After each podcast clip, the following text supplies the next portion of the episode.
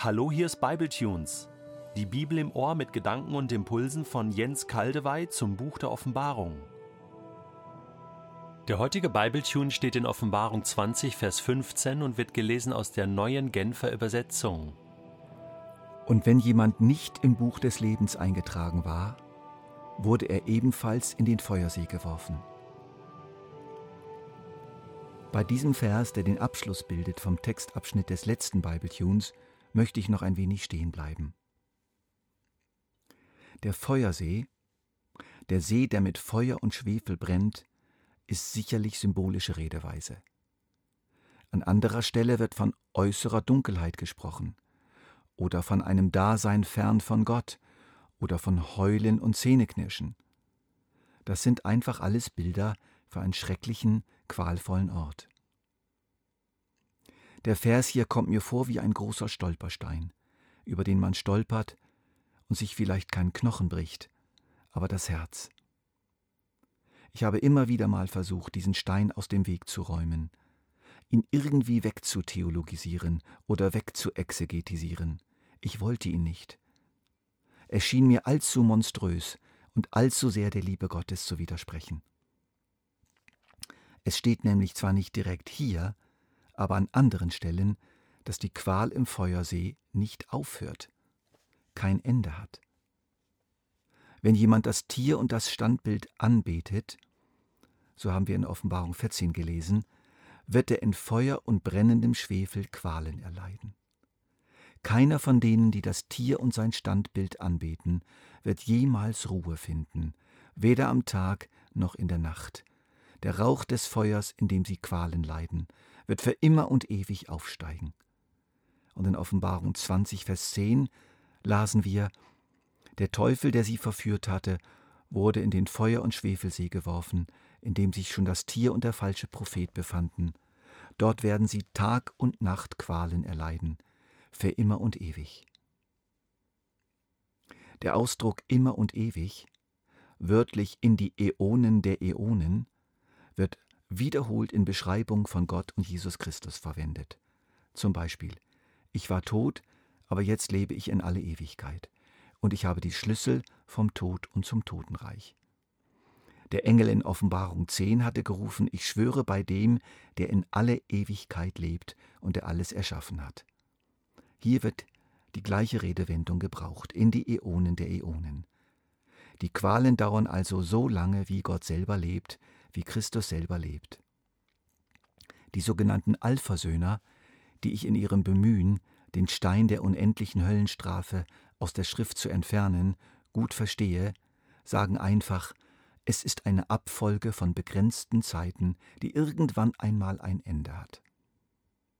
Wenn das stimmt, dann ist auch Gottes eigene Existenz begrenzt und auch alles Leben von, und, und auch das Leben von Christus, und die Herrschaft von Christus wird eines Tages beendet sein.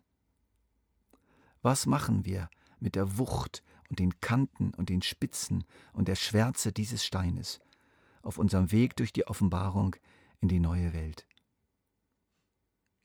Ich schildere euch vier Einsichten, die sich bei mir in jahrelangem Ringen geformt haben. Sie helfen mir, diesen Stein anzunehmen als Wahrheit Gottes und ihn zu lassen, wo er ist. Erste Einsicht. Wir können es jetzt noch nicht verstehen, aber wir werden es verstehen. Als Jesus seinen Jüngern erklärte, dass er in Jerusalem gekreuzigt und sterben würde, fühlten sie sich mindestens so wie wir im Anblick des Feuersees. Das kann doch nicht sein. Das darf doch nicht wahr sein. Das ist doch unmöglich. Die Vorstellung von Jesus am Kreuz war absolut grauenhaft für sie und sie schlossen ihr Herz zu für diese Wahrheit, und sie verstanden sie nicht. Man könnte auch sagen, sie tabuisierten sie. Dann brach die Katastrophe über sie herein. Nun verstanden sie Gott und die Welt überhaupt nicht mehr. Sie konnten das Kreuz nicht in Übereinstimmung bringen mit Jesus und mit Gott, wie sie sie bisher gekannt hatten. Doch nach der Auferstehung von Jesus und nach seinen Erscheinungen und Erklärungen verstanden sie. Sie erkannten, dass dieses Kreuz tatsächlich Ausdruck der Liebe Gottes war. Ähnlich wird es uns gehen.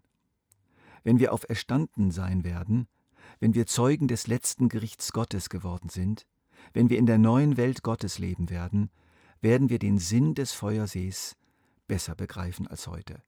Und wir werden verstehen, dass er Ausdruck der Liebe Gottes ist und in gar keinem Widerspruch steht zu seinem Wesen.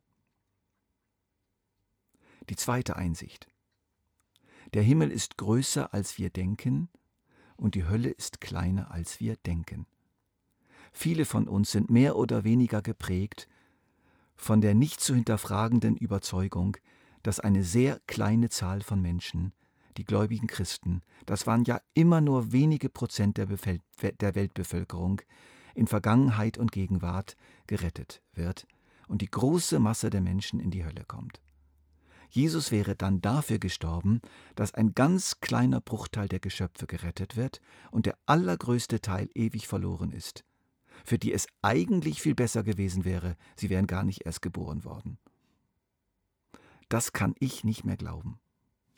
Unter anderem, weil ich in Offenbarung 20 sehe, dass es unter der Masse dieser Menschen solche gibt, die im Buch des Lebens stehen und weil ich in Offenbarung 21 und 22 auf der neuen Erde neben der Gemeinde Nationen antreffe, die im Licht des neuen Jerusalems leben. Meine begründete Hoffnung ist daher, dass es neben den Christen eine gewaltige Zahl von Menschen gibt, die zwar nicht im neuen Jerusalem leben, als das eigentliche Volk Gottes im engeren Sinne, aber auf der neuen Erde, als seine Nationen, für die sein Sohn starb, damit auch ihnen das Leben zugerechnet werden kann. Dritte Einsicht. Der Feuersee ist das wirkliche Ende alles Bösen. Feuersee bedeutet, es gibt kein Böses mehr auf der Welt. Es ist endgültig entsorgt, endgültig unschädlich gemacht. Ebenso der Tod, auch er ist im Feuersee verschlungen und kehrt niemals mehr zurück.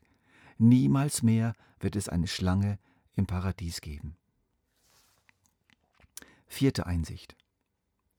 Es gibt noch andere Aussagen und andere Begriffe in der Bibel, die für das Schicksal derer verwendet werden, die kein ewiges Leben haben.